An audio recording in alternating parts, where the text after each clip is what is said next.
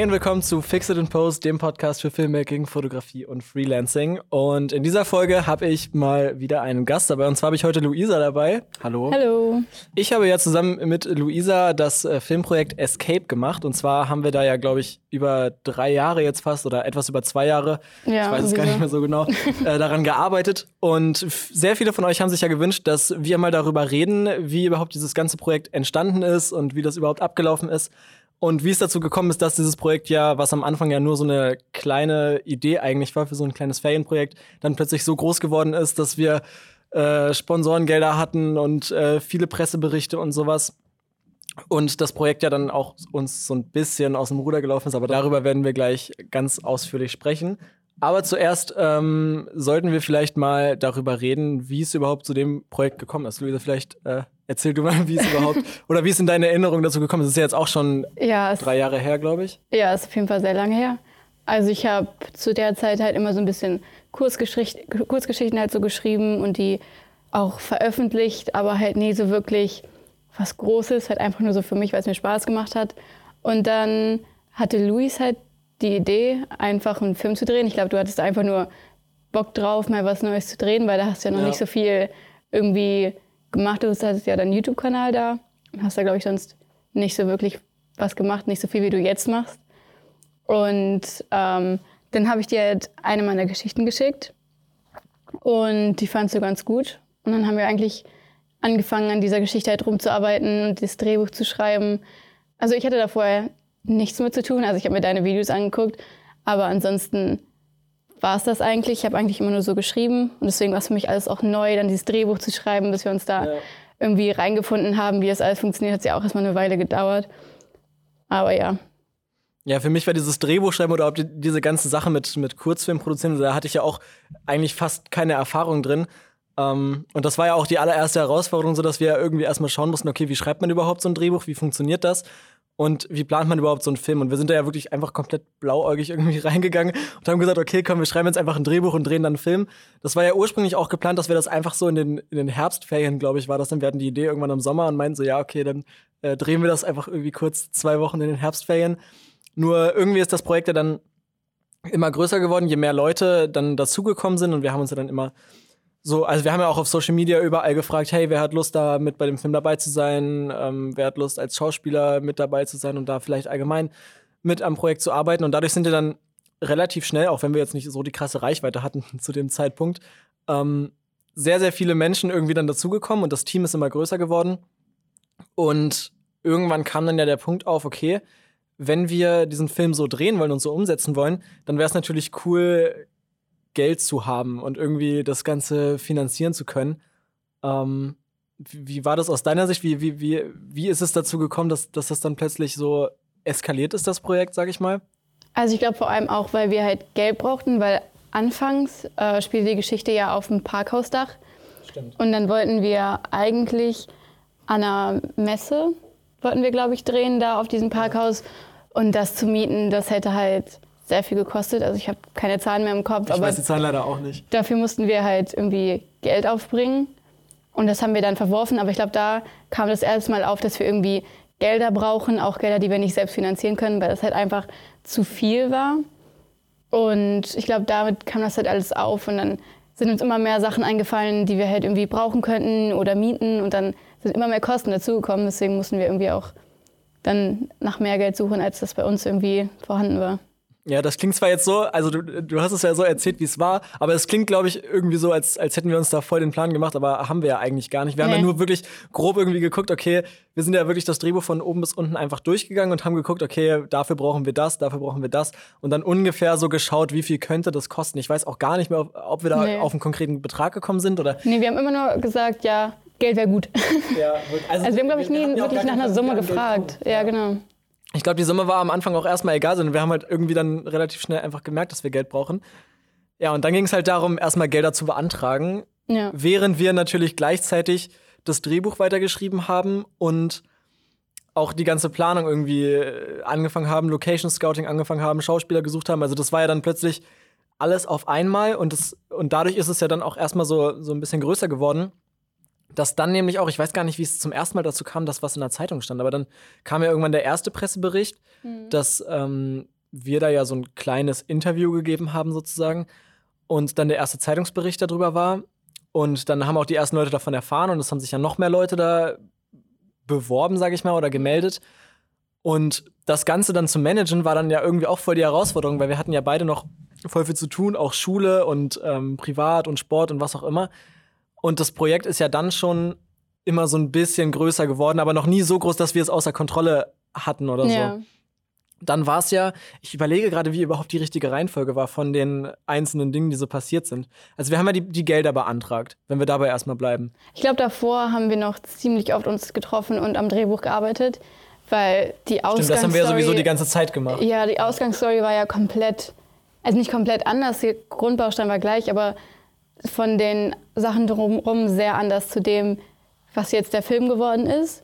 Und ich finde, der, ja. der, Film ist auch besser geworden, als das voll gewesen wäre. Ja. Finde ich so.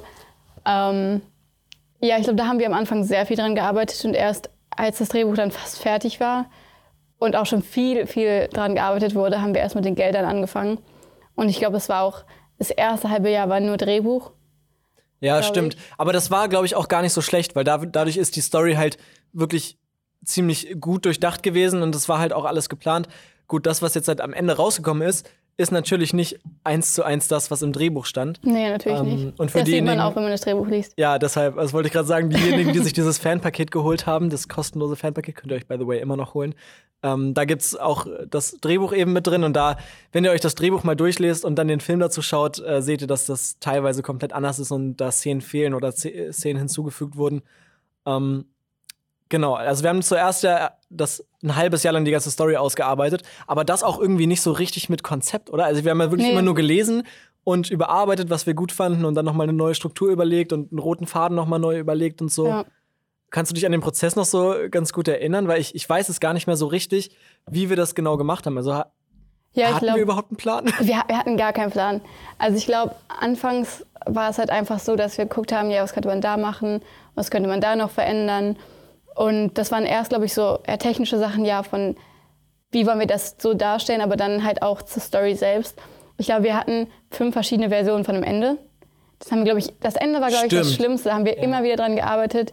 Und es war immer wieder anders, aber auch während wir schon die Gelder beantragt haben und kurz vor dem Dreh hatte ich das Gefühl, so ein, zwei Monate vorher, war das Ende irgendwie immer noch unklar. Ja. Also es war vom Konzept das gleiche, aber so wie genau wir das machen wollten, war halt unklar. Und da hat sich immer verändert, bevor ich jetzt eigentlich ziemlich froh mit dem Ende bin, auch wenn es ein offenes Ende ist und viele sich darüber beschwert haben. Da haben sich echt viele drüber beschwert. Ja, ja. aber ich finde, das ist halt so ein bisschen auch der Charakter von einer Kurzgeschichte oder einem Kurzfilm, dass einfach das Ende offen ist. Und dadurch finde ich, dass man halt auch mehr darüber nachdenkt, was da noch passieren könnte. Ja, das, das sehe ich genauso. Genau, also während wir das Drehbuch immer wieder überarbeitet haben und die Story so perfektioniert haben, dass wir damit klargekommen sind, haben wir eben die Gelder beantragt. Das haben wir einfach auch erst ganz blauäugig gemacht. Wir haben ja. einfach immer so formlose Anträge gestellt, einfach irgendwie so eine, so eine eine Seite PDF immer so geschrieben, hier, wir haben das und das Projekt, da geht es da und darum und irgendwie da und da soll der Mehrwert sein und mhm. äh, wir brauchen Geld. So, und das haben wir erstmal an alle möglichen Stellen geschickt, bis wir dann das aller, allererste Mal irgendwie, also nachdem wir ganz viele Absagen halt bekommen haben, ähm, haben wir das allererste Mal vom Beirat zur Förderung von Jugendkultur in Hannover, also das ist so eine äh, Institution von der Stadt Hannover, eine Rückmeldung bekommen und die wollten sich ja dann mit uns treffen und wollten genau wissen, worum es da überhaupt geht. Und dann, äh, ich weiß nicht, ob du dich da noch dran erinnern kannst, wir ja, haben uns ja mit einer von den wie, wie, wer waren das überhaupt? Eine von den Juroren oder so, die das mitentscheiden? Ich glaube, also wir waren ja da im Haus der Jugend dann und haben es, glaube ich, mit ihr besprochen. Aber vorher waren wir, glaube ich, noch bei der Stadt Seelze. Stimmt, vorher waren wir noch bei der Stadt. Beantragt. Ja. Und äh, ja. Da ist ja leider auch irgendwie gar nichts draus geworden. Ich glaube nicht. Ich, ich, weiß es, ich weiß es gar nicht. Über, über Zahlen und sowas äh, sprechen wir gleich auch noch kurz. Ähm, weil das, das ist auch ganz äh, interessant gelaufen. Ja, genau. Also vom Beirat zur Förderung von Jugendkultur haben wir ja dann irgendwann eine Antwort bekommen, haben mit denen gesprochen und äh, als wir dann mit denen gesprochen haben, haben die uns ja nochmal gesagt, was, was, wie wir genau diesen Antrag nochmal neu ausfüllen müssen und genau. nochmal überarbeiten müssen, damit wir auch die Zuschüsse bekommen und damit das Projekt auch als so soziales Projekt angesehen wird. Ähm, und im Endeffekt haben wir dann da auch von denen den Zuschuss bekommen. Ja. Und das war ja auch der größte Teil, glaube ich, des Zuschusses. Weißt du die Zahl zu, zufällig? Ich gucke mal gerade währenddessen parallel auf dem Laptop. Ich, ich weiß es auch nicht, aber ich glaube, das war auch mit eins der größten Teile. Ich glaube, von irgendwo haben wir noch eine ich glaube, wir hatten drei, Ich glaube, wir hatten drei Quellen von, ähm, ja. von Finanzierung. Ja, genau. Aber ich weiß, dass ich zu der Zeit auf jeden Fall Angst hatte, dass es ins Wasser fällt. Gerade weil wir anfangs keine Zuschüsse bekommen haben. Und dann war es halt so, man hat halt schon allen gesagt, was man machen will. Und wenn es dann ins Wasser fällt, das wäre halt schon schade gewesen vor allem, weil ich mich auch echt irgendwie drauf gefreut habe. Ja. Aber dann zu der Zeit war es halt alles, ich glaube, das ganze Projekt war sehr unsicher zu der Zeit. Ja, das stimmt. Eigentlich die ganze Zeit bis zum wirklichen Dreh und eigentlich ja. auch wirklich bis zum, bis zum Ende war das Projekt ja sehr, sehr, ja, sehr äh, auf der Kippe alles. Ich habe es jetzt gerade gefunden. Wir haben tatsächlich vom Beirat zur Förderung von Jugendkulturen äh, 1800 Euro bekommen. Ähm, äh, wenn wir jetzt schon bei den Zahlen sind, können wir da ja eigentlich schon mal bleiben. Hm. Ähm, und dann haben wir noch von zwei Vereinen, die jetzt hier aber auch gar nicht so genau stehen, jeweils 500 Euro bekommen. Das heißt, aber die stehen, glaube ich, auch im Abspann. Falls irgendwer ich genau nachgucken auch. möchte. Ich, oh, ich, ich habe das Gefühl, wir gehen ja richtig unvorbereitet in diesen Podcast. Aber ist ja egal, dafür ist es ja real. genau, also wir hatten insgesamt also Budget, ein Budget von 2800 Euro, was natürlich für einen Film und für die Verpflegung von hunderten Statisten oder ja. 100 Statisten ungefähr hatten wir, glaube ich, ähm, gar nichts ist. Und auch für die ganzen Locations und alles, was wir allgemein so geplant hatten, ähm, kann man mit so einem Budget ja eigentlich keinen richtigen Film drehen. Und allgemein auch wenn man Crew, also wir haben ja keine Crew bezahlt oder sowas. Nee. Ähm, also hätten wir jetzt noch wirklich jeden einzelnen Crewmember und so bezahlt, dann, dann wäre das ja null hingekommen. Ähm, und die Ausgaben, das kann man jetzt einfach so sagen, wir haben ja relativ viele Kosten gehabt. Alleine schon so Kleinigkeiten wie ähm, das Dreh, äh, das Drehen, das Drucken der Drehbücher und sowas. Und also es gibt ja sau viele kleine Kostenpunkte, die wir ja, hatten. Ja, zum Beispiel hatten ja auch so Headsets bei dem Stimmt, Dreh Funk, mit Funkgeräte den, genau, Funkgeräte hatten wir beim Dreh mit den vielen Statisten, was einfach auch so laut war und dann war man durcheinander und dann muss man halt irgendwie sich verständigen können. Und da haben wir allein für die Miete, also für das Line davon schon ziemlich viel Geld ausgegeben. Ich glaube, es waren 200 Euro oder so. Ich schaue gerade mal. Aber es war auf jeden Fall nützlich. Ja, 100 Euro da haben die knapp ja. gekostet für dieses ganze Wochenende. Und wir haben, also wir haben es auf jeden Fall auch gebraucht. Oh, definitiv. Anders wäre es, glaube ich, noch ähm, chaotischer geworden. Aber es sind dann halt alles so Kosten, an die man anfangs nicht denkt. Ja. Vor allem ganz am Anfang haben wir gar nicht an solche Kleinigkeiten gedacht. Genau, das war ja am Anfang auch gar nicht, das, als wir das geplant haben, haben wir auch an diese ganzen Sachen gar nicht gedacht. Wir haben ja wirklich nur an Requisiten und Locations gedacht. Ja. Und das war ja auch das Problem, warum wir uns da so fett verkalkuliert haben, in Anführungsstrichen, weil die ganzen Kosten halt auch erst im Laufe der Produktion dann auf uns zukamen, weil wir die Drehtage ja wirklich auch erst nacheinander geplant haben. Und die Ausgaben haben sich ja am Ende dann auf 2.915 Euro und 25 Cent summiert, wenn unsere Rechnung hier stimmt. Ich habe das äh, auch vor ein paar Wochen erst mal mit allen Rechnungen zusammengesucht und so weiter. Das heißt, äh, wir sind am Ende tatsächlich bei dem Projekt mit minus 115 Euro und 25 Cent rausgegangen. Was aber eigentlich gar nicht so ein schlechter Schnitt ist. Ja, also, schätze ich auch. Aber ich glaube, das liegt auch daran, dass wir ja auch bei Inhof drehen konnten. Genau, ohne das war halt da auch irgendwie was zahlen zu müssen. Und die haben uns ja auch groß unterstützt und da DJ gespielt ja, und genau. Musik laufen lassen und so. Also da hatten wir auf jeden Fall viel Unterstützung auch von noch anderen Leuten, die irgendwie geholfen haben, was aufzubauen und nur irgendwas von zu, dafür zu wollen. Was glaube ich, hätten wir die Unterstützung nicht gehabt, dann wäre es ganz anders ausgegangen. Nee, also natürlich nicht. Also alleine hätten wir dieses Projekt sowieso niemals auf die Beine stellen können. Und allgemein so viele Menschen wieder im Hintergrund agiert haben, das habt ihr, wenn ihr euch den Abspann mal anschaut, wahrscheinlich auch gesehen, wie viele, wie viele Namen da noch standen, die hinter der Kamera waren und nichts mit Schauspielen oder so zu tun hatten. Das war echt eine riesen logistische ja. Aufgabe dann hinterher. Und das lag auch wirklich ja nur daran, dass dieses Projekt irgendwann so groß geworden ist. Weil anfangs war es ja auch gar nicht geplant, ähm, dass wir eben immer so einen riesen Drehaufwand hatten und zum Beispiel auch die Locations, als wir an der Bahnhaltestelle oder so gedreht haben, das war ja auch alles, kann man ja sagen, auch alles irgendwie nicht richtig, also es war alles ohne Genehmigung und alles nur so äh, ja. halb offiziell, dass wir da überall gedreht haben. Aber im Endeffekt hat es halt geklappt.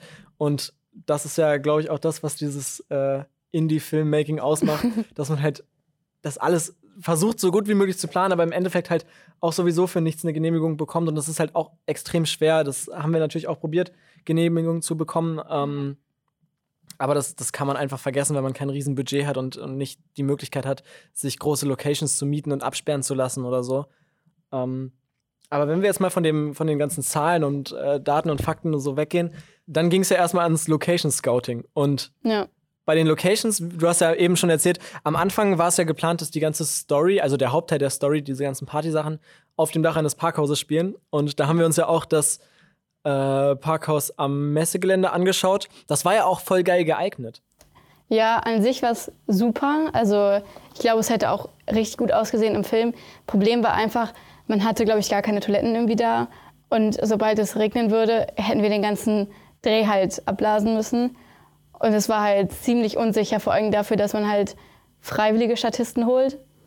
Weil wenn man dann sagt, ja, okay, komm dann dann und dann wieder, dann haben die halt auch keine Lust, nochmal zu kommen irgendwie. Und ich glaube, es war alles einfach zu unsicher.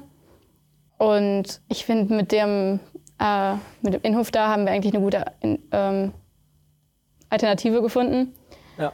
Aber ansonsten, ich glaube, es ist alles einfach zu unsicher und hätte irgendwie nicht geklappt. Und es wäre auch zu teuer gewesen. Also Ja. wir hatten zwar, wir hatten zwar die Gelder natürlich dafür auch beantragt, aber die, die Kosten, ich weiß es wirklich leider nicht mehr, wie, wie- hoch die Kosten jetzt genau gewesen wären, aber das hätte uns pro Drehtag echt mehrere hundert Euro gekostet und jetzt so haben wir für keine einzige Location Geld bezahlt. Ja. Und wir hatten ja eben, wie du schon sagtest, von Inhof die Möglichkeit, da in den, äh, in den Fabri leeren Fabrikhallen zu drehen, was natürlich auch nicht ungefährlich war. Also wir haben das ja schon wochenlang dann vorbereitet und da auch geprobt und das Ganze geplant und so weiter Und abgesperrt. und abgesperrt. Das hat auch, glaube ich, zwei Tage alleine gedauert, bis Ja. wir da alles irgendwie safe hatten, weil das ist halt eine verlassene Fabrik und ähm, wir hatten ja schon mal, also ich hatte ja schon mal in, im Podcast Dennis zu Gast, der ja aktuell bei Inhof so diese ganze Fabrik äh, managt und da verwaltet.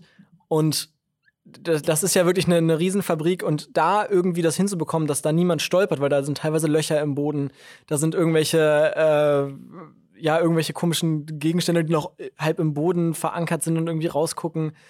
Und das ist alles halt gar nicht so richtig safe. Und dann sind da Geländer, Nee. die so halb abgebrochen sind.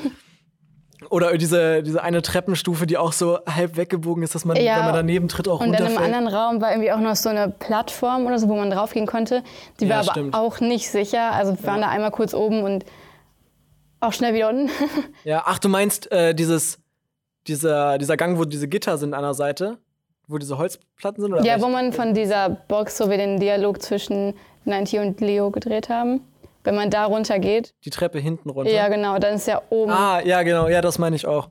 Ja, es war halt alles irgendwie unsicher und man musste halt viel planen, auch mit der Technik. Weil wir hatten, Ja. wir hatten viel zu wenig Steckdosen und immer mit Verlängerungsschnuren. Und ich glaube, zwischendurch beim Dreh ist auch einfach die Sicherung rausgesprungen. Oh, das weiß ich alles gar nicht mehr. Ich habe, glaube ich, von diesem Drehtag, ja. von diesen beiden Drehtagen in der Fabrik so viel verdrängt oder äh, vergessen. das war auch echt so eine Stressbelastung. ja, ich war auch richtig erleichtert, als wir es durch hatten. Und als niemand verletzt war. Ja, Ja, wa- warte, jetzt wo wir sowieso dabei gerade sind, wollen wir, lass uns vielleicht noch einmal ganz kurz ähm, über die ersten beiden Drehtage oder die ersten drei Drehtage ganz kurz sprechen und dann können wir ja auf dieses großen Fabrikdreh, was ja eigentlich der Hauptteil ja. des ganzen Filmes auch ausmacht und der Hauptteil auch unserer Drehtage und auch der, der größte Teil unseres Stresslevels und eigentlich da, da hat sich ja sozusagen der Höhepunkt von dem ganzen Film abgespielt. Ähm, der erste Drehtag war ja bei Leos Haus von außen, glaube ich, ne? Genau. Da hat es ja auch sogar geregnet am Anfang. Ja. Das heißt, es war schon mal ein richtiger Kackstart. Wir haben auch sehr, sehr spät erst angefangen zu drehen an dem Tag, oder? ja, weil wir halt nachts drehen mussten. Ich glaube, das war auch ein Problem mit dem ähm, Parkhausdach, dass wir einfach immer nachts drehen müssen, immer wenn es dunkel ist. Und ja, das wäre halt viel zu spät geworden. Und ja, wir mussten halt warten, bis es dunkel war. Und dann hat es geregnet und dann war es ungemütlich. Und sollte ja eigentlich im Sommer spielen. Ja. Und bis wir wir haben, wann haben wir angefangen zu drehen, weißt du das? Ich glaube, um neun. Irgendwie so, auf jeden Ja, kann sein. Fall. Ich weiß gar nicht, was für eine Jahreszeit da war. Ich glaube, es war War das im Herbst? Ja, ich glaube im im Herbst. Herbst. irgendwann, ne? Und dann mussten wir alles ausleuchten und so. Und es war halt auch der erste Drehtag. Und es war halt auch von uns nicht so gut geplant. Also wir Ja. wussten, was wir haben wollen, aber wir hatten es nicht so geplant. Wir hatten ja auch gar keine Ahnung, wie wir Ja, sowas genau. planen sollen. Und das ganze Team an sich war ja auch gar nicht eingespielt. Nee, es war halt alles so ein bisschen spontan und dann machen wir das so und dann vielleicht kriegt man das irgendwie hin. Aber ja, es war sehr ungeplant und spontan. Ja, dafür sind die Aufnahmen dann aber im Endeffekt auch ganz okay geworden. Also man sieht, Mhm. glaube ich, dass ähm, oder das, das sieht man auch in diesem Editing Breakdown, den ich ja, wo ich ganz ausführlich ja die ganzen Aufnahmen und so mal besprochen habe, ähm, dass die Aufnahmen vom ersten Drehtag wirklich gar nicht so gut waren.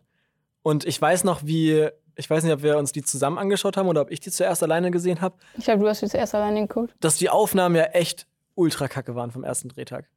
Und Sie liebsten- wurden aber immer besser von Drehtag ja, zu das stimmt, Drehtag. das sieht man auch, weil die, am Ende die, die ganzen, das war jetzt auch unser Glück, dass wir die Partyszenen und alles, was in der Fabrik und so spielt, ganz zum Schluss gedreht haben. ja, Weil dadurch war dann halt erstmal das Team schon ein bisschen eingespielter und wir hatten halt auch die Möglichkeit, äh, selber das Ganze ein bisschen besser zu planen und, und wussten überhaupt, worauf es darauf ankommt.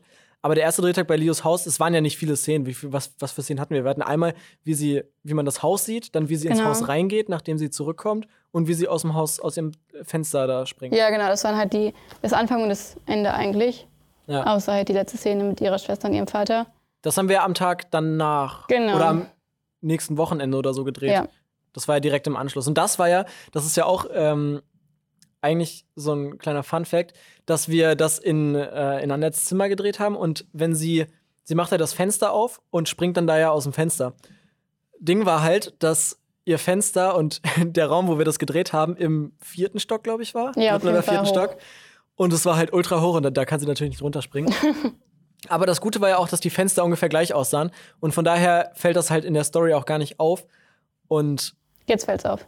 ja, Wenn sie es hören, dann, dann fällt's auf. Aber das, war ja auch das Gute, dass wir nachts gedreht haben, weil ich glaube, vor dem Fenster waren relativ schnell irgendwo Bäume. Das heißt, man hätte auch Genau. gesehen, dass es halt nicht auf der Straße ist und nicht auf dem Boden, sondern halt irgendwo. Die haben, glaube ich, auch von ihrem Balkon aus noch irgendwie äh, einen Spot aufgestellt, Stimmt, ja. so quer irgendwie in der Luft hängt, damit man halt die Spiegelung auch nicht so sieht. Oder halt mehr Nee, Spiegelung genau. äh, Ich glaube, die Intention war dahinter, dass es so aussieht, als wäre da eine, Laterne oder sowas. ja. Wir hatten, genau, also wir hatten ja, ich weiß gar nicht mehr, wie die Konstruktion überhaupt war. Wir hatten auf ihrem Balkon, der Sehr irgendwie unsicher. daneben war, äh, so ein Stativ so halb schräg hängt, das.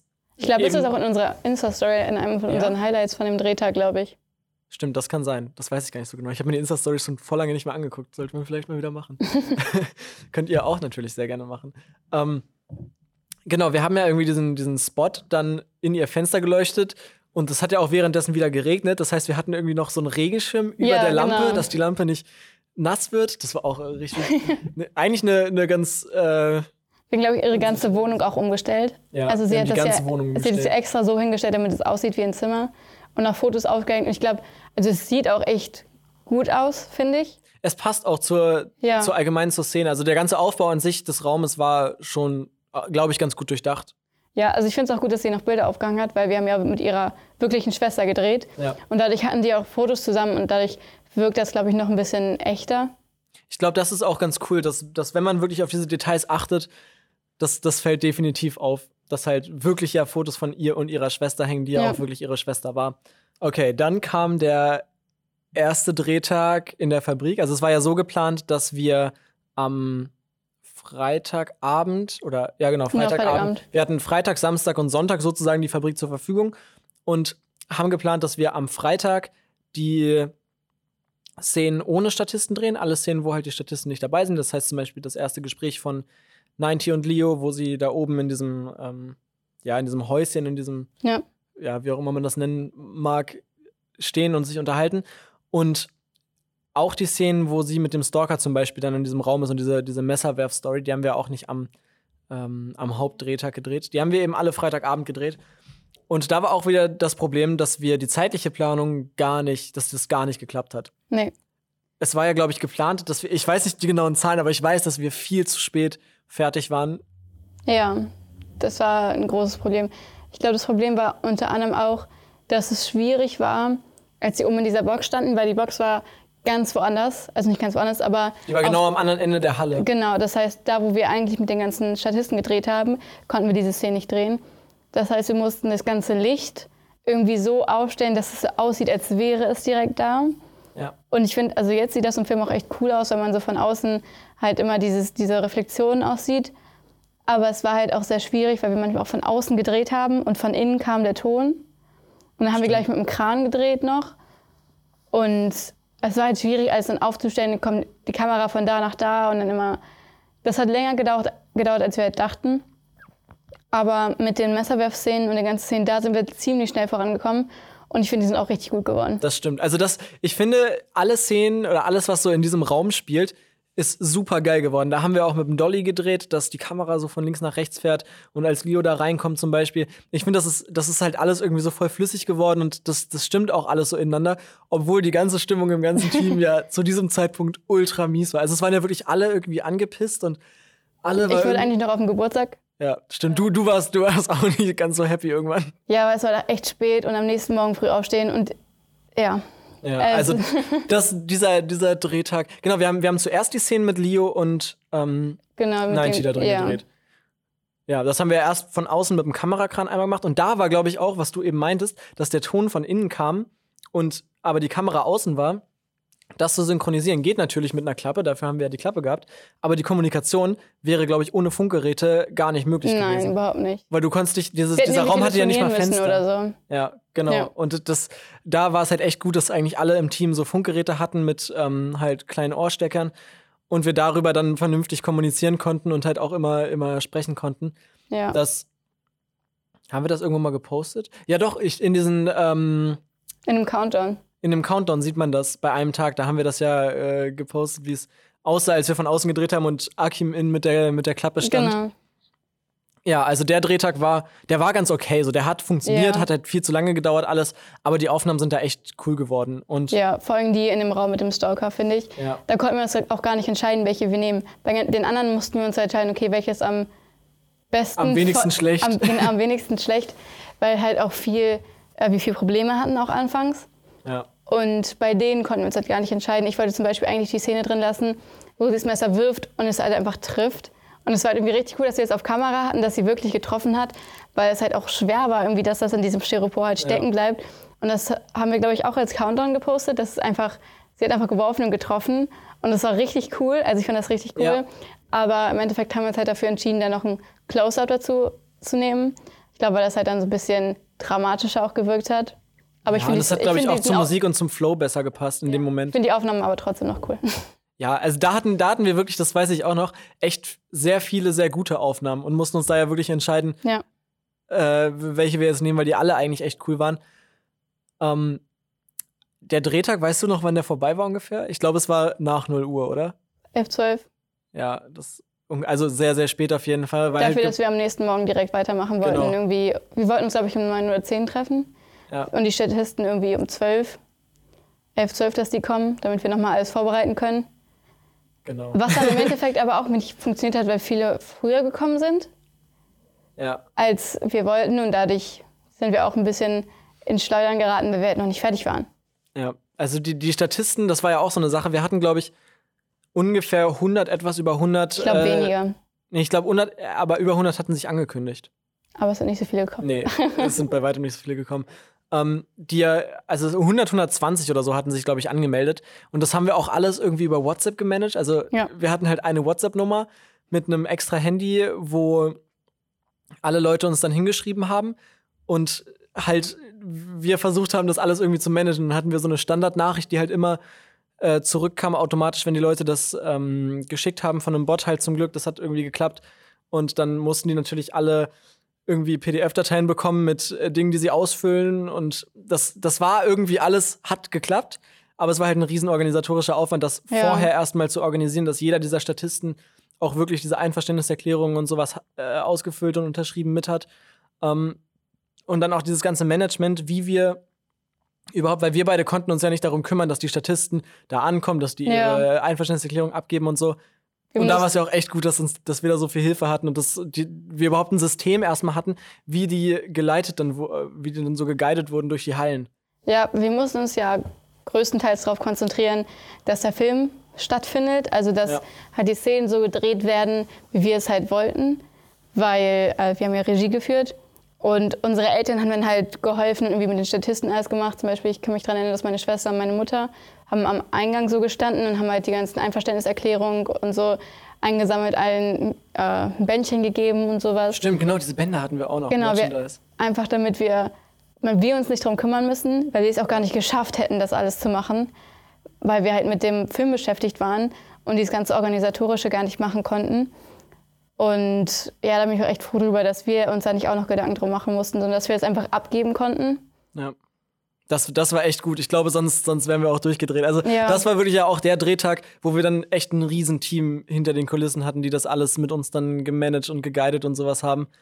Die Nacht Ähm. konnte ich auch kaum schlafen, die Nacht davor. Ich kann mich an die Nacht gar nicht mehr erinnern. Ich war so fertig, weil wir hatten die Woche davor ja auch so ein ähm, Projekt, wo wir auch äh, gefühlt zwölf Stunden, ja, ich, zwölf Stunden am Tag irgendwie beschäftigt waren, die ganze Woche vorher. Und währenddessen habe ich ja auch versucht, das alles zu managen.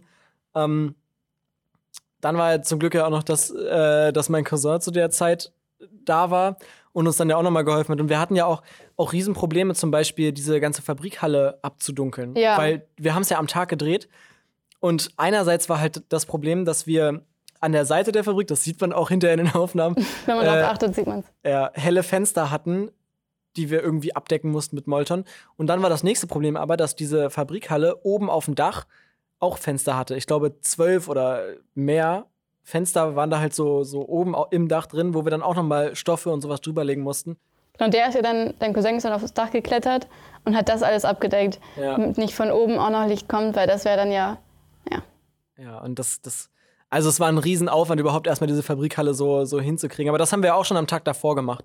Und das lief ja irgendwie alles Teil, ja. so teilweise auch während, ähm, während wir am Freitag davor das Ganze gedreht haben. Genau.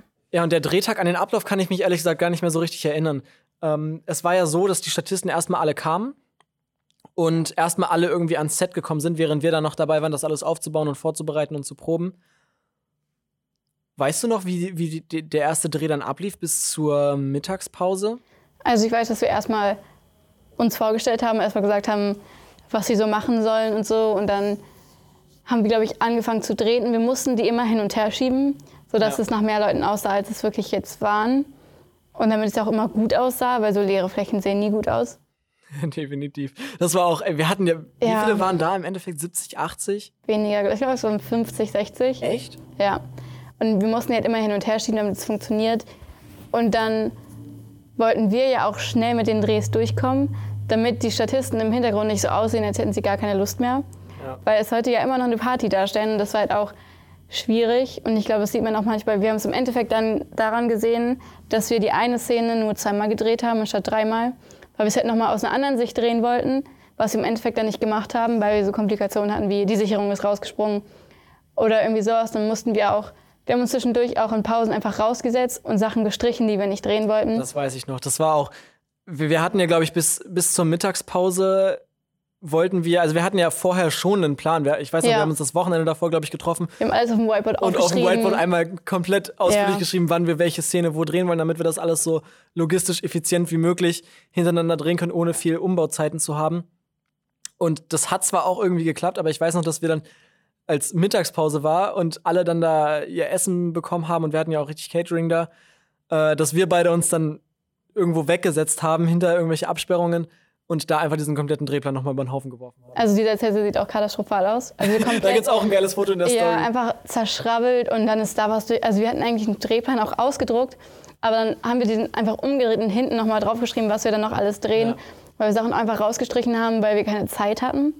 Im Endeffekt hätten wir, glaube ich, noch ein bisschen Zeit gehabt. Ja, weil der Dreh war relativ schnell dann. Ja, irgendwie um neun waren wir dann schon fertig und wir hatten gesagt, irgendwie elf, zwölf äh, oder Ja. zehn, elf, dass wir fertig sind, weil wir halt so viel gestrichen haben. Aber ich glaube, das war auch ganz gut, weil es fehlt uns nichts im Nee. Film, schätze ich.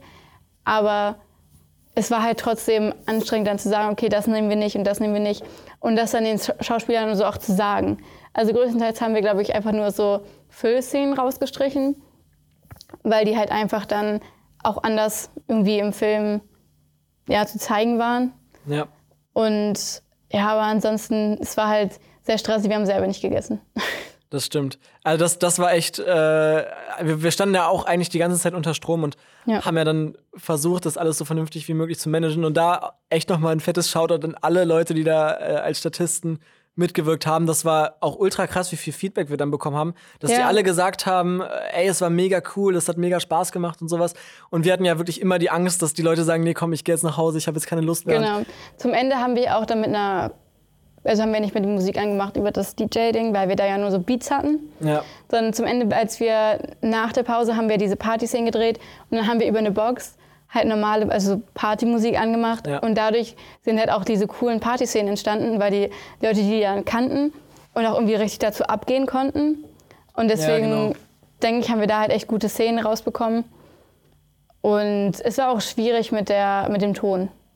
Das war ultra schwierig. Das habe ich auch. Also wenn ihr, wenn ihr, äh, wenn ihr Bock habt zu wissen, wie das im Schnitt hinterher und wie die ganzen Aufnahmen und sowas aussehen und wie überhaupt das, das Ganze, wie wir es geschafft haben, dass diese Aufnahmen dann hinterher so wirklich so wirken, wie sie wirken sollten, dann äh, schaut euch auf jeden Fall gerne diesen ähm, Editing-Breakdown an. Da sieht man dann auch und hört auch, wie kacke diese Tonaufnahmen eigentlich ursprünglich waren und dass wir wirklich im Hintergrund immer alle da rumgetrampelt haben und dass Ja. es auch teilweise gar nicht auf dem Bild auch gar nicht so aussah, als wäre da eine richtige Party. Das war halt auch ein Riesenproblem, was wir am Anfang hatten. Ähm, also wenn euch das wirklich interessiert, dann schaut euch diesen äh, Editing-Breakdown an. Aber an sich sind die Partyszenen, glaube ich, dann doch ziemlich gut geworden, was du eben auch Ja. meintest, als wir dann eben gesagt haben, okay, wir machen jetzt wirklich richtige Partymusik an, wo dann die Leute auch richtig zu abgehen und wir dann auch ohne Ton aufgenommen haben. Hm. Ähm, da sind die Leute dann auch wirklich abgegangen. Und ich weiß noch die ganzen Szenen, wo zum Beispiel, äh, ich glaube, Sarah war, dass die dann auf diesem Kranhaken saß. Und das sieht halt eigentlich einfach mega geil aus. Oder wo dann zum Beispiel Xenia dann in diesem Kran, in diesem äh, Führerhäuschen mit drin sitzt und diese Film oder äh, irgendwie eine Snapchat-Story oder Insta-Story oder sowas macht. Das war auch mega cool. Und die, die Ja. Partyszenen sind am Ende mega gut angekommen. Und das war dann, glaube ich, auch der Punkt, dass die Leute dann gesagt haben, irgendwie sie hatten doch noch Spaß, weil das ja, Ja. haben wir das ganz zum Schluss gemacht oder haben wir das Nee, das haben wir gemacht? nach der Mittagspause gemacht und dann haben wir, glaube ich, noch ein paar Szenen so an sich gedreht, wo sie auch wieder leise sein mussten. Und dann komplett am Ende haben wir diese Fluchtszenen gedreht. Stimmt, das war ganz zum Schluss. Ja, und Ja. ich glaube, es hat ihnen auch Spaß gemacht. Also es war, es auf Ja. jeden Fall sehr witzig, dass wir alles so rausgerannt sind und sowas. Und dann wieder rein. Also ich, Ja, genau. haben echt viele Takes davon gedreht, wo dann hinterher diese Fluchtszene kam Ja. und, und ja. Aber es war auf jeden Fall sehr cool. Ich glaube, wir haben es ganz gut aufgeteilt, dass wir halt immer den Leuten irgendwas gegeben haben, was mehr Spaß macht, als im Hintergrund rumstehen und Tab 1, Tab 2 zu machen. Ja. Und immer so wieder hin und, her, hin und her zu gehen. Und deswegen, ich finde, das haben wir ganz gut geplant gehabt. Aber ansonsten war es sehr stressig. Aber ich war auch sehr froh, als es dann vorbei war und erleichtert, weil dann hatten wir nur Ja. noch einen Drehtag, wo ich ja leider nicht dabei sein konnte, weil ich ja ähm, was vom Sport aus hatte. Stimmt, da warst du ja gar nicht dabei. Genau, und das war Drehtag. halt auch, das fand ich auch sehr schade, weil es halt der letzte war. Ja. Aber ja, da kannst du ja mehr drüber erzählen als ich. Stimmt, der letzte Drehtag. Ähm, das war auch echt nochmal eine Sache. Die, den, letzten, den letzten Drehtag haben wir ja auch mit ähm, einem anderen Kameramann gemacht, und zwar mit äh, Dennis Schischke. Shoutout an der Stelle. Äh, danke, dass du das auch mit uns gemacht hast. Ähm, und der Drehtag, das war ja am Steinhuder Meer. Und ich weiß noch, das war, wir wollten den Film ja unbedingt noch in dem Jahr fertig drehen. Weißt du, welches Jahr das ist? Das war 2018, glaube ich, ne? Ja. Ende Und es 2018. war arschkalt. Genau, es war Dezember 2018. Ende November. Oder Ende November? Es war Ende November. Oder Anfang November. Auf jeden Fall, es war, es war trotzdem Winter. Oder dann, dann, dann war es November. Äh, ist egal, es war arschkalt. Und es lag zum Glück kein Schnee. Aber es war halt wirklich mega kalt und die Story war aber im Sommer. Und wir haben ja auch den Großteil des Films im Sommer gedreht gehabt. Und zwischen dem Fabrikdreh und dem letzten Drehtag verging ja auch einige Zeit. Ja, ungefähr einen Monat, glaube ich. Echt? glaub- ich hätte gedacht, länger. Nee, ich glaube, also die Fabrikdreh war im Oktober und das Stimmt. andere im November. Und beim Fabrik Fabrikdreh war es halt auch schon kalt. Und wenn man Ja. darauf achtet, sieht man natürlich auch Statisten mit einer Winterjacke. Echt? Ich Im glaube, Film? ich weiß es nicht, aber auch im Film, aber auf jeden Fall im Behind the Scenes oder so, Ja. Sieht man halt auch Leute mit Winterjacken rumlaufen, weil es halt auch schon relativ kalt war. Aber ich glaube, bei den Statisten ging's.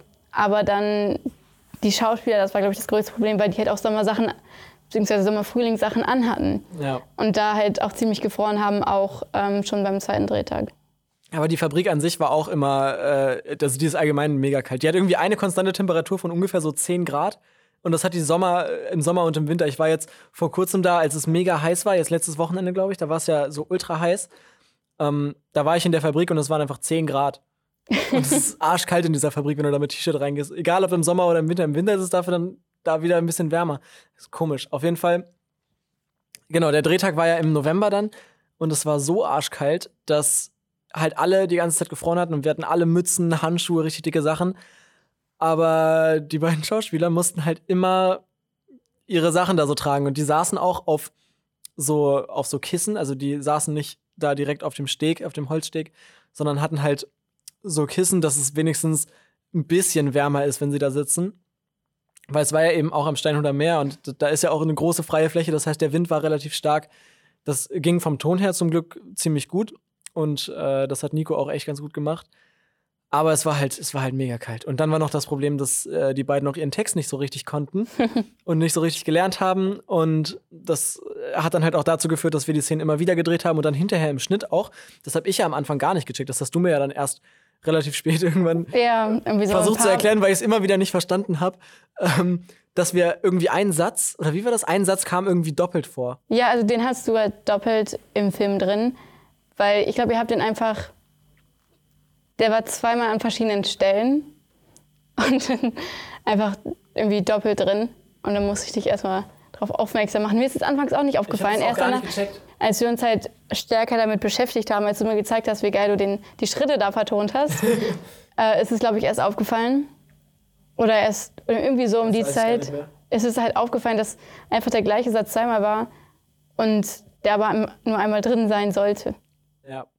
Also das, das, das war irgendwie, also diese, dieser Drehtag war echt, der war richtig Abfuck, weil es war einfach richtig monoton. Wir haben immer dasselbe gemacht. Es war auch nur Dialog. Und es Und war es auch war nur, nur langer Dialog. Ja, das ist, das macht ja, glaube ich, sogar fast ein Viertel des Films aus oder so. Also das geht ja echt am Ende ziemlich lange. Zehn, zehn Minuten bestimmt. Aber ich glaube, am Ende haben wir es auch mit der Musik und so geschafft, das relativ emotional wirken zu lassen und das auch irgendwie auf dem Level dann zu halten, wie wir es gerne hätten. Ja. Ich überlege gerade, was man vielleicht noch zu den Drehtagen sagen kann. Kann man da noch irgendwas Wichtiges zu sagen, was vielleicht so Fun-Fact-mäßig ist? Wir hätten mehr planen müssen. Wir hätten definitiv mehr planen müssen. Wir können ja vielleicht so ein paar, so ein paar äh, Tipps noch mal raushauen für Leute, die jetzt selber vielleicht sagen, sie wollen ein eigenes Filmprojekt so umsetzen. Also erster ja, Tipp auf jeden Fall, plant das vernünftig von vorne bis hinten und fangt erst an zu drehen und zu proben, wenn ihr von vorne bis hinten einen Plan habt. Genau, und nicht einfach nur den Schauspielern irgendwas hinlegen, hier, das machen wir dann dann, sondern wirklich jedem Einzelnen erklären, wann wir was machen wollen, bevor man am Drehort da ist. Ja. Weil das ist, glaube ich, unser Problem, dass du immer wieder, wir hatten einen Plan, aber der Rest hatte keinen Plan. Dadurch mussten wir halt immer wieder Neues erklären.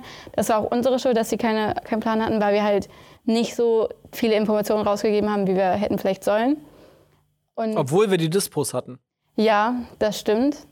Ähm, aber manche haben sich das nicht angeguckt. Und ich glaube, wenn man das dann nochmal verbal weitergibt, dann ist es, glaube ich, einfacher. Und wir hätten vielleicht ein bisschen deutlicher sein wollen. Ja, das genau wollen wir haben und auch nicht anders. Sondern genau so. Also die Kommunikation war oft ziemlich schwierig und das äh, kann man, glaube ich, auch nur echt jedem ans Herz legen. Kommuniziert vernünftig mit Ja. eurem ganzen Team, dass, dass ihr wirklich, dass jeder Bescheid weiß, was er wann zu tun hat und wie es überhaupt funktionieren soll und wie es überhaupt funktionieren muss, dass alle die gleiche Vision haben, weil sonst versucht jeder auf ein anderes Ziel irgendwie hinzuarbeiten und hat jeder ein anderes Ziel vor Augen und dann läuft das halt komplett auseinander und man, man, das ganze Team hat irgendwann nicht mehr das Ja. vor Augen, was, was am Anfang vielleicht alle vor Augen hatten. Und das war, glaube ich, auch unser Problem, warum es halt zum Ende hin immer schwieriger wurde, auch mit dem ganzen Team zu arbeiten, Mhm. ähm, dass halt alle so eine unterschiedliche Vision von dem ganzen Projekt am Ende hatten. Ja. Was gibt's noch für Tipps? Essen, immer Essen am Set haben. Ja. Essen am Set ist das Wichtigste. Die Erfahrung habe ich aber auch bisher schon bei allen anderen Drehs, die ich so Ja. jetzt Wir hatten gewerblich auch, hatte. glaube ich, immer Essen da. Wir hatten immer irgendwie so Ja. ein bisschen was. Unsere Eltern haben irgendwas zur Verfügung gestellt oder so und was zu trinken. Was aber auch gut war, weil Essen macht glücklich. und Ja, dann haben alle ein bisschen bessere Laune, wenn Essen am Set ist und wenn man so zwischendurch mal ein kleines Brot essen kann oder so. Es sind halt so Kleinigkeiten. Man muss jetzt nicht drei Gänge-Menü da stehen haben, aber zumindest so irgendwas, ein Baguette oder so, was man kurz irgendwie essen kann. ja. Es macht auf jeden Fall auch Sinn. Definitiv. Man kann sich besser konzentrieren und es ist auch, wie, wie du schon meintest, es ist halt für die Stimmung auch allgemein besser, wenn, wenn alle was zu essen haben. Gerade an so längeren Drehtagen. Ähm, oder gerade auch vielleicht, wenn irgendwas nicht klappt, dann sagt man, okay, dann machen wir jetzt vielleicht kurz Pause, essen was. Ja, und in der Pausen Zeit überlegen wir nochmal. Genau, Pausen machen, das ist der nächste Punkt. Es ist ultra wichtig. Sonst verliert ihr auch schnell den Überblick. Und es macht öfter mal Sinn, wenn, wenn man denkt, man hat den Überblick verloren, lieber zu sagen, okay, wir machen jetzt mal ein paar Minuten Pause, gehen noch mal den Plan durch und gucken uns noch mal an, was jetzt überhaupt als nächstes passiert und wie wir das als nächstes machen. Ja, wenn wir die Zeit hatten, dann haben wir auch öfters Pausen gemacht. Dann wurde irgendwie an der Kamera kurz äh, rumhantiert oder so. Dann haben wir ein paar Sachen umgestellt und die Schauspieler konnten dann sich einfach kurz entspannen. Und dann haben wir, glaube ich, auch manchmal so ein bisschen Musik angemacht oder so. Einfach, dann Ja. haben, konnten die was essen. Das war jetzt ein bisschen ausspannen und dann nochmal anfangen. Ja. Und das merken, also ich merke es in der Schule ja auch immer, man braucht diese Pausen. Und ich finde, dass- dann darf man beim Drehen nicht sagen, okay, wir drehen jetzt acht Stunden durch, weil es funktioniert einfach nicht. Ich glaube, ein Tipp, den man noch sagen kann, ich weiß nicht, inwiefern du mir da zustimmst, ist, ähm, dass man versuchen sollte, immer das Projekt so gut wie möglich im Auge zu behalten. Und ich würde es schon so als das bezeichnen, dass unser Projekt uns irgendwann so ein bisschen entglitten ist und wir irgendwann nicht mehr so ganz zu 100% die Kontrolle über alles hatten. Ähm, und passt wirklich auf, dass ihr von vornherein klar strukturiert, wer was für Aufgaben hat und wer vielleicht auch was an der Story noch mitzureden hat. Ja. Weil ich glaube, das ist halt schwierig, wenn du am Set bist und dann plötzlich jeder Schauspieler noch sagt, nee, aber ich glaube, das ist cooler, wenn wir das so formulieren oder so sagen oder so sagen. Weil dann kommt es dazu, und das ist uns ja auch oft passiert, dass wir einfach erstmal am Drehort Zeit verloren haben, weil wir noch über Szenen diskutiert haben und mhm. einfach Sachen, die man auch schon lange hätte vorher klären müssen. Dabei haben wir die Schauspieler viel eingebunden. Vor allem dann am Ende, als der Film fast fertig war, haben wir den auch anderen zur Verfügung gestellt. Ja, wenn ihr irgendwelche Ideen habt oder sowas, dann gebt uns Feedback, weil es uns auch wichtig war, dass wir den Film schon Leuten zeigen, bevor er halt öffentlich ist, damit wir nicht einfach irgendwas rausbringen, was dann nicht das ist, was es hätte sein können. Ja. Und halt einfach auch darauf achten, wie man sich auch nach außen präsentiert weil wir oft halt auch einfach Sachen, also zum Beispiel, wenn wir Geld haben wollten, dann haben wir mehr drauf geschrieben, als das dieser Film eigentlich war. Und das kam dann halt auch äh, an die, so, ja, in der Presse halt raus. Und dann war es halt manchmal nicht das, was wir über den Film hätten sagen wollen. Ja, zum Beispiel, wir haben ja immer gesagt, dass das ein Präventionsprojekt ist. Ja. Es war halt kein Präventionsprojekt. Sondern es war halt eher so, so eine Story, die wir halt erzählen wollten. Natürlich kann man halt auch drüber nachdenken, okay, was ist dieser Effekt, weil die haben ja mal Drogen genommen in diesem Film dieser Effekt von diesen Drogen da, aber im Endeffekt ist es ja eigentlich nur eine Geschichte von, halt von Leo und von dem, was so in ihrem Leben passiert. Ja, das war, also die, diese Kommunikationssache ist auch was, ähm, man sollte sich sehr gut überlegen, und das ist auch, glaube ich, eins der größten Learnings, was ich so mitnehme aus diesem Projekt, was man öffentlich teilt und über was für Sachen man vielleicht im Vorhinein schon spricht oder nicht. Weil, wie gesagt, es waren irgendwann eben mehrere äh, Zeitungen und die Presse allgemein involviert. Äh, wir hatten ja auch ein Radiointerview und das Problem war ja irgendwie, dass wir, wir haben zwar allen immer die gleiche, die gleiche Story vermittelt und wir aber haben es immer. war nicht unsere Story. Genau, wir haben immer das gleiche vermittelt, aber es war nicht das, wohinter wir eigentlich so richtig standen. Es war zwar einerseits, das war so zwiegespalten. Wenn man, es gab ja einmal diesen, ähm, diesen Moment, als wir bei einer Zeitung auf der Titelseite waren, das Bild von, von uns und ich, den Titel dazu weiß ich nicht mehr genau, aber wenn man diesen, diesen Artikel dazu gelesen hat und als ich den gelesen habe, habe ich mich darin nicht so richtig wiedergefunden. Also das war, es war, ich hatte das Gefühl, da schreibt halt jemand was über jemanden, also über, über mich oder über uns, was aber gar nicht das ist, was wir sind. Und ja. die, die haben dann gesagt, wir, wer wir sind und was wir sind und was wir machen und was wir wollen. Aber das war, glaube ich, ich glaube, wir beide standen da nie zu 100 Prozent hinter zu dem, was da stand in der Zeitung. Und ich persönlich finde es auch immer echt schwierig, allgemeinen Zeitungsartikel über irgendwen oder allgemeinen Artikel oder Berichterstattung über irgendjemanden, ähm, wenn man nicht selber so richtig dahinter steht. Und das war, das war halt auch eine Sache, die, die, die man auf jeden Fall mitnimmt. Auch vorher darüber sprechen, was man dann der Presse sagt, ja. bevor die Presse da ist. Weil ich glaube, das haben wir auch nicht gemacht. Wir haben uns einfach hingesetzt und dann erzählt und es war nicht. Wir waren uns zwar immer irgendwie einig ja, untereinander, wir beide, aber so. nach außen, also es, wir, es, war nicht wirklich taktisch überlegt, dass wir genau. gesagt haben, was wollen wir wirklich kommunizieren und was soll am Ende bei rauskommen. Das, also ich meine, wir hatten ja auch überhaupt keine Ahnung davon. Nee, das, das, das, das, sind ja Sachen, die machen normalerweise. Learning by doing. Wirklich, das war wirklich Learning by doing und wir sind ja richtig ins kalte Wasser geschmissen worden. Ja. Oder haben uns selber ins kalte Wasser geworfen mit diesem Projekt. Ja. Wir hätten es ja auch eigentlich ganz stumpf dabei lassen können, dass wir so ein Ferienprojekt draus machen, aber wir wollten es ja dann irgendwie doch qualitativ hochwertiger und cooler und bla bla. Also es hat sich echt immer so hochgeschaukelt und wir haben den Punkt nicht erkannt, wo es dann irgendwann eskaliert ist. Also im, im Sinne von, dass das Projekt zu groß und zu bekannt ja. geworden ist. Ja, wenn wir damit die Drehs und die ganzen Mediensachen und sowas mal abschließen, ähm, ging es danach ja weiter mit der Post-Production. Und das war ja der Punkt, der einer, der, der uns erst fast das Genick gebrochen hätte und dann aber dazu geführt hat, dass der Film doch noch besser geworden ist, als wir es nach dem Dreh dachten. Ja. Also es war ja, wir haben, haben ja eben gesagt, äh, Ende 2018 war der letzte Drehtag. Und wir haben ja wirklich. Du wolltest ihn erst dann im Dezember 2018 rausbringen. Ja. und das haben wir, wie ihr alle wisst, nicht gemacht, sondern erst viel später. Stimmt, der sollte erst dann rauskommen. Genau. Schon. Und ich bin auch sehr froh, dass wir es nicht gemacht haben. Ja. Weil du ja auch vom Schnitt her viel mehr dazugelernt hast noch in diesen Jahren dann. Also in dem Jahr. Und wir hatten auch zwischendurch Pausen vom Schnitt, weil dann Schule war und wir machen das ja nicht hauptberuflich. Und deswegen finde ich, dass, dass es halt gut war, weil man hatte kurz Pausen von diesem Film und dann hat man es nochmal neu angeguckt. Ja. Und deswegen hatte man noch eine ganz andere Sicht und es sind noch Sa Sachen aufgefallen, die vorher nicht aufgefallen sind. Das kann man auf jeden Fall so sagen. Das hat eigentlich genau das zusammengefasst, was eigentlich so dieses, diese, diesen, diese, diesen ganzen Post-Production-Prozess ausgemacht hat. Wir hatten wirklich am Anfang, wir haben uns das Material angeguckt. Ich weiß es noch, das war ich weiß nicht, ob das noch 2018 war oder schon 2019. Du meinst, der erste Film wird richtig scheiße. ja, das war, glaube ich, das erste, was ich dir geschrieben habe, als ja. ich mir das ganze Rohmaterial äh, ähm, angeschaut habe. Ich meinte so, ey, der, der, Film, der Film kann nur scheiße werden. Das ist alles nichts. Das Material war scheiße, teilweise. Das Material war teilweise wirklich echt nicht gut.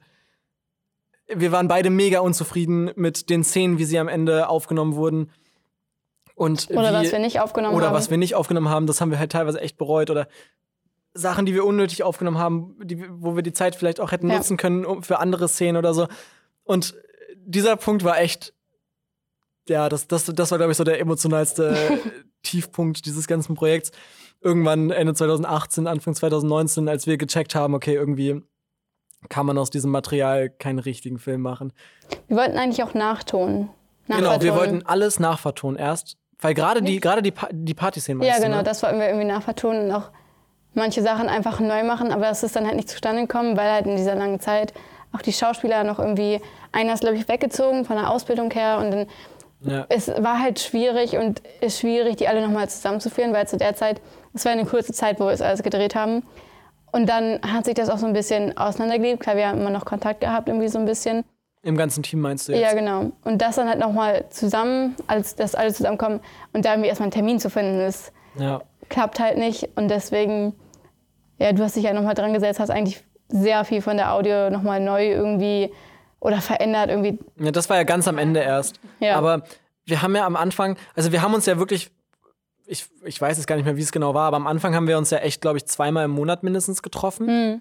Ähm, und haben uns ja wirklich physisch dann zusammengesetzt und diesen Film zusammengeschnitten und immer wieder angeschaut und geguckt, welche Szenen von denen, die wir gedreht haben, wollen wir jetzt nehmen. Und das größte Problem war ja am Anfang überhaupt, diesen roten Faden zu finden und die Storyline zu finden. Ja. Weil als wir am Anfang ja nur stumpf das hintereinander geschnitten haben, wie es im Drehbuch stand, hat es auch irgendwie gar nicht so richtig Sinn ergeben. Und das war irgendwie relativ unlogisch und so.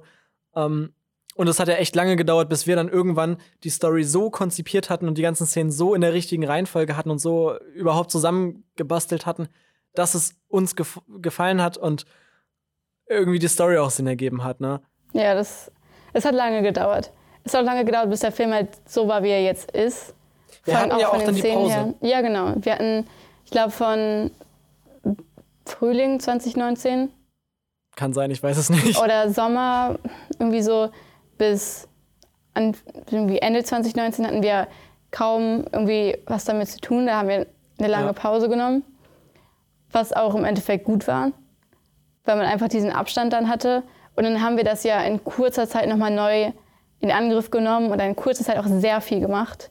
Ja und das irgendwie, ja, also nicht komplett neu gemacht, aber neue Sachen hinzugefügt oder verändert, dass es dann halt auch Sinn ergeben hat und auch gut war. Ja, genau. Das war im Endeffekt war es auf jeden Fall gut, dass wir ein paar Monate Abstand hatten. Ich weiß nicht, ob es jetzt zwei, drei Monate oder sowas oh, waren, in denen wir gar nichts gemacht haben für das Projekt. Aber ich weiß nur, dass ich das immer auf meinen To-Do-Listen stehen hatte. Ich habe, also ich mache mir ja für jede Woche eine To-Do-Liste und ich habe es jede Woche dann wirklich monatelang immer wieder auf die nächste Woche, auf die nächste Woche, immer weiter nach hinten geschoben. Ähm, und irgendwie haben wir dann auch nie wieder, also in dieser Zeit irgendwie gar nicht über das Projekt gesprochen. Ich nee. meine, wir sehen uns ja fast jeden Tag, ähm, aber haben über das Projekt gar nicht mehr gesprochen so. Und mm -mm. Ähm, dann kam ja irgendwann der Punkt, wo wir dann gesagt haben, okay, komm, wir müssen dieses Projekt jetzt irgendwann zu Ende bringen. Es, es fragen Leute danach, es wollen alle, dass es fertig wird. Wir wollen es ja selber auch aus dem Kopf bekommen. Und dann haben wir ja, wie du eben schon meintest, uns zusammengesetzt und haben gesagt, okay, komm, wir ziehen das jetzt durch, wir machen diesen Film jetzt von Anfang bis Ende nochmal fertig. Ja, und das war echt, also dieser ganze, dieser ganze Prozess, das würde jetzt, glaube ich, den Rahmen sprengen, wenn wir das jetzt einmal komplett auseinandernehmen, ja. wie wir äh, wie wir den Film jetzt wirklich von Anfang bis Ende nochmal neu geschnitten haben und, und alles ähm, neu gemacht haben. Auf jeden Fall war es ultra viel Arbeit. Und dieses ganze Projekt, wenn ihr, wenn ihr euch das anschauen wollt, ähm, wie dieser ganze Schnittprozess gelaufen ist, dann schaut euch gerne diesen Post-Production Breakdown an. Ähm, findet ihr auch hier in den Shownotes. Ich würde mal sagen Videobeschreibung, aber bei Podcasts ist es ja was ganz anderes. ähm, konsumierst du eigentlich viel Podcast selber so? Ja, es geht. Also ich höre viel gemischtes Hack. Ja, Also hör, hörst du ja auch. Also einfach, weil ich finde, das kann man so nebenbei sehr gut hören. Aber ansonsten eigentlich nicht, weil ich auch ähm, nicht so viel Zeit habe. Ich finde ich find Podcast halt ein ultra geiles Medium, gerade so Themen Ja. wie dieses hier. Das könnte man halt ähm, in einem YouTube-Video oder IGTV-Video oder sowas gar nicht so in, in der Ausführlichkeit behandeln. Und ich, Nee, das wäre auch kacke, dann immer ein Video dazu zu haben. das wäre halt auch uninteressant. Also weil Ja. das kann man halt nebenbei hören, aber wenn man etwas guckt, dann muss man das ja immer aktiv gucken. Und das kann man jetzt zum Beispiel, diesen Podcast kann man einfach hören, wenn man irgendwie zur Arbeit fährt oder zur Schule oder so. Eben. Und da hat man ja diese Zeit einfach, ja. Aber ansonsten höre ich noch äh, Zeitverbrechen. Stimmt, den höre ich auch manchmal. Ja. Ach so, by the way, wir haben hier natürlich hier den, den anderthalb Meter Sicherheitsabstand. und, äh, aber wir sitzen tatsächlich physisch hier äh, gerade in einem Raum und von Ja. daher ähm, sollte das auch nichts, also bei den, ich hatte ja schon öfter Folgen, wo wir dann irgendwie telefoniert haben dabei oder so und da ähm, war ja oft auch das Problem, dass man Delay hatte und sich dann gegenseitig unterbrochen hat oder so, aber das hat ja jetzt eigentlich echt ziemlich gut geklappt. Ja. Ähm, ja, ansonsten, was, was gibt's noch vielleicht zum, zur Veröffentlichung zu sagen, um das Ganze, um diesen, diesen Kreis zu schließen? Wir haben den Film ja dann fertig gehabt und haben uns Genau. überlegt, wie wir den veröffentlichen können. Beziehungsweise am Anfang war ja sogar geplant, wir haben ja so ein Statement Anfang 2020 rausgehauen. Wir wollten eigentlich eine richtige Premiere machen. Eine richtige Kinopremiere. Genau, wir wollten eigentlich, hier in Hannover gibt es so ein, ja, das Apollo-Kino. Independent-Kino, Ich glaube, es ist ein bisschen ja. Independent-Kino. Und wir wollten es überlegen, ob wir da vielleicht anfragen, ob wir da irgendwie so ein Event draus machen können. Und das war ja eigentlich erst unsere Idee, weil wir es auch cool fanden, dann nochmal alle, die irgendwie daran gearbeitet haben, zusammenkommen zu lassen. Und wie das jetzt nochmal ein richtiger Abschluss wird. Und ähm, das war ja dann auch schwierig durch Corona und alles konnten wir das jetzt auch nicht machen. Und es wäre auch in dem nächsten, also in diesem Jahr gar nicht machbar. Ja. Und deswegen haben wir uns halt dazu entschieden, das über YouTube einfach eine Premiere zu machen, sodass man sich halt trotzdem austauschen kann, aber halt leider nicht so, wie wir es wollten. Aber ansonsten finde ich trotzdem, dass es ein guter Abschluss war. Ich denke, wenn alles ein bisschen sich beruhigt hat, kann man ja nochmal irgendwie sich zusammensetzen und das gucken und irgendwie nochmal was machen, wenn es klappt. Aber ansonsten finde ich es eigentlich gut, so wie wir es gemacht haben. Ja, ich glaube, die YouTube-Premiere war eigentlich sogar eigentlich eine ganz coole Lösung, weil es war ja wirklich so, dass, dass zur Premiere dann, ich weiß die genauen Zahlen jetzt nicht, aber es, Ja. es waren ja wirklich einige, die das dann live geguckt haben. Was irgendwie kacke war, das hast du mir ja dann auch geschrieben und das habe ich auch so gesehen, aber ich dachte, das wäre nur bei mir so gewesen, ähm, dass die Qualität richtig scheiße war bei der, bei der Premiere. Ja, Aber sobald man dann, nachdem diese Premiere vorbei war, die Seite neu geladen hat und den Film dann nochmal geguckt hat, war es dann plötzlich alles in 4K und voller Auflösung und so. Das war halt irgendwie kacke, dass alle, die den Film dann live bei der Premiere geguckt haben, ähm, in den schlechte Qualität gesehen. das nur in ich habe ihn 480 auch nochmal auf Leinwand geguckt, dadurch war es nochmal ein bisschen schlechter. Oh ja, okay. Nee, ich hab's, ich hab's nur so bei mir äh, auf dem Laptop laufen lassen, weil ich, ich hatte auch ehrlich gesagt irgendwann voll genug von dem Projekt. Ich konnte es nicht mehr sehen. Ja, ich habe es mir angeguckt, weil ich mit meiner Familie zusammen geguckt habe. Und also ich sehe halt immer so die ganzen Fehler, die wir gemacht haben. Ja, Und klar. immer so Sachen, die, halt doof, also, die ich mir alles vorgestellt habe, das sieht man ja als Person, die nicht an diesem Film beteiligt war, sieht man das ja nicht, aber ich und du ja wahrscheinlich auch. Also gerade wir beide sehen es, Genau. glaube ich, noch mal am krassesten. Also Ja. unsere Family sieht's halt natürlich auch. Die, die, die sehen natürlich auch so ein paar die Sachen, weil die ja bei auch fast allen Drehs so dabei waren. Aber die sehen halt das auch alles nicht so krass wie wir, wo wir ja, Ja. wirklich die ganzen Originalaufnahmen uns auch noch mehrmals angeschaut haben. Ja, also die, die Premiere an sich ist so ganz cool gelaufen, glaube ich. Und alle Leute hatten Spaß und es gab auch sehr viel positives Feedback. Ich glaube, hast du irgendwie ein negatives Feedback viel bekommen? Nur so halb zum Ende, dass das Ende nicht verstanden wird. Oder Ja. dass es halt doof ist, dass es halt offen ist, aber ich finde es auch immer das, noch gut. Das, ja, da, ich, ich finde es auch total geil und ich finde es auch total passend. Ähm, das war auch das Einzige, was ich irgendwie mitbekommen habe, dass halt ähm, Leute sagen, dass das Ende irgendwie unverständlich ist. Willst du vielleicht noch mal das, das Ende kurz erklären, was, warum es offen ist und was, also, weißt du, was ich meine? Ja, also ich wollte es auf jeden Fall offen lassen, weil das halt auch, wie schon gesagt, ist halt der Charakter von einem Kurzfilm oder einer Kurzgeschichte, dass halt nur ein kleiner Ausschnitt aus einer großen Story gezeigt wird. Und ähm, deswegen wollte ich es auch offen lassen, weil es halt auch die Spannung noch hält von dem Film und es macht den Film einfach ein bisschen interessanter, finde ich auch. Und um es halt mal so ein bisschen zu erklären, also man sieht, dass ihr Vater dann da auf dem Sofa sitzt, äh, auf ihrem Bett sitzt mit diesem Zettel. Und das war ja der Zettel, der vor diesem Arztbrief war, wo halt auch drauf steht, dass sie halt diese Psychose hat.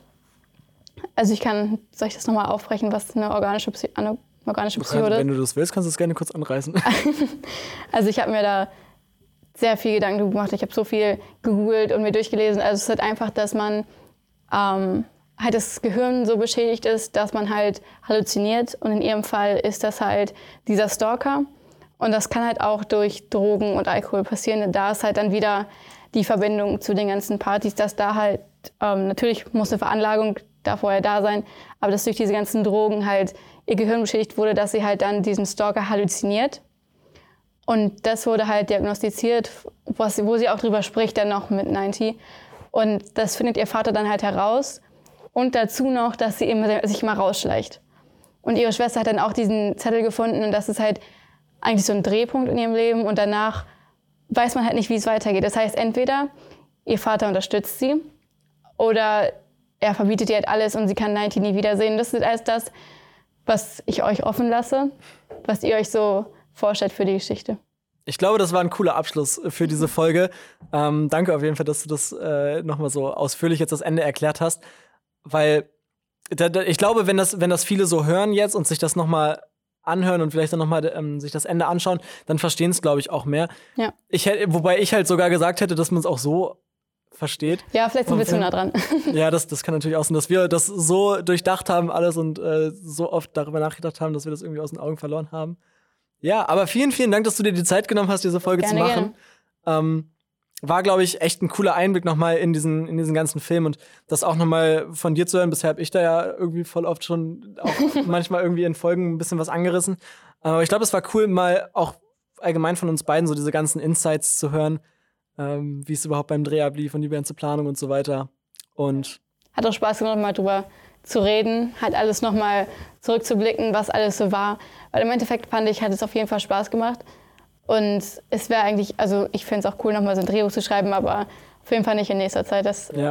Abi stresst da schon ein bisschen zu sehr. Ja, ich habe ich hab, ich hab zwar Bock, auch nochmal einen Kurzfilm zu machen, aber in, ja, nicht in der, in der Art und Weise, weil das, das war schon, das war schon echt ein, ein interessantes Projekt, aber ultra Ja. viele Erfahrungen und ich glaube, wir haben da beide und auch alle Beteiligten haben da Viel sehr, sehr viel draus gelernt und äh, viele Erfahrungen gesammelt.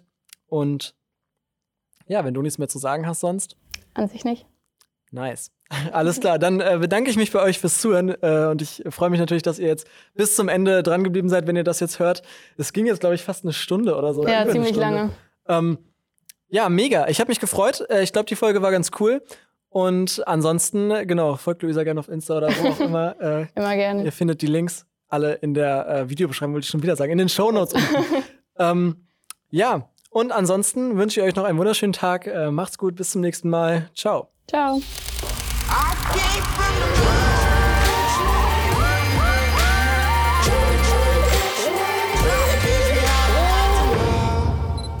Radiointerview, das war ja auch so voll der Reinfall. Da haben die es überhaupt ausgestrahlt? Ich glaube nicht. Ich weiß es nicht. Ich habe mit denen ja irgendwie 25 Mails geschrieben, aber irgendwie kam da ja, also ich habe nie Die wollten es an meinem Geburtstag ausstrahlen und die haben es nicht gemacht.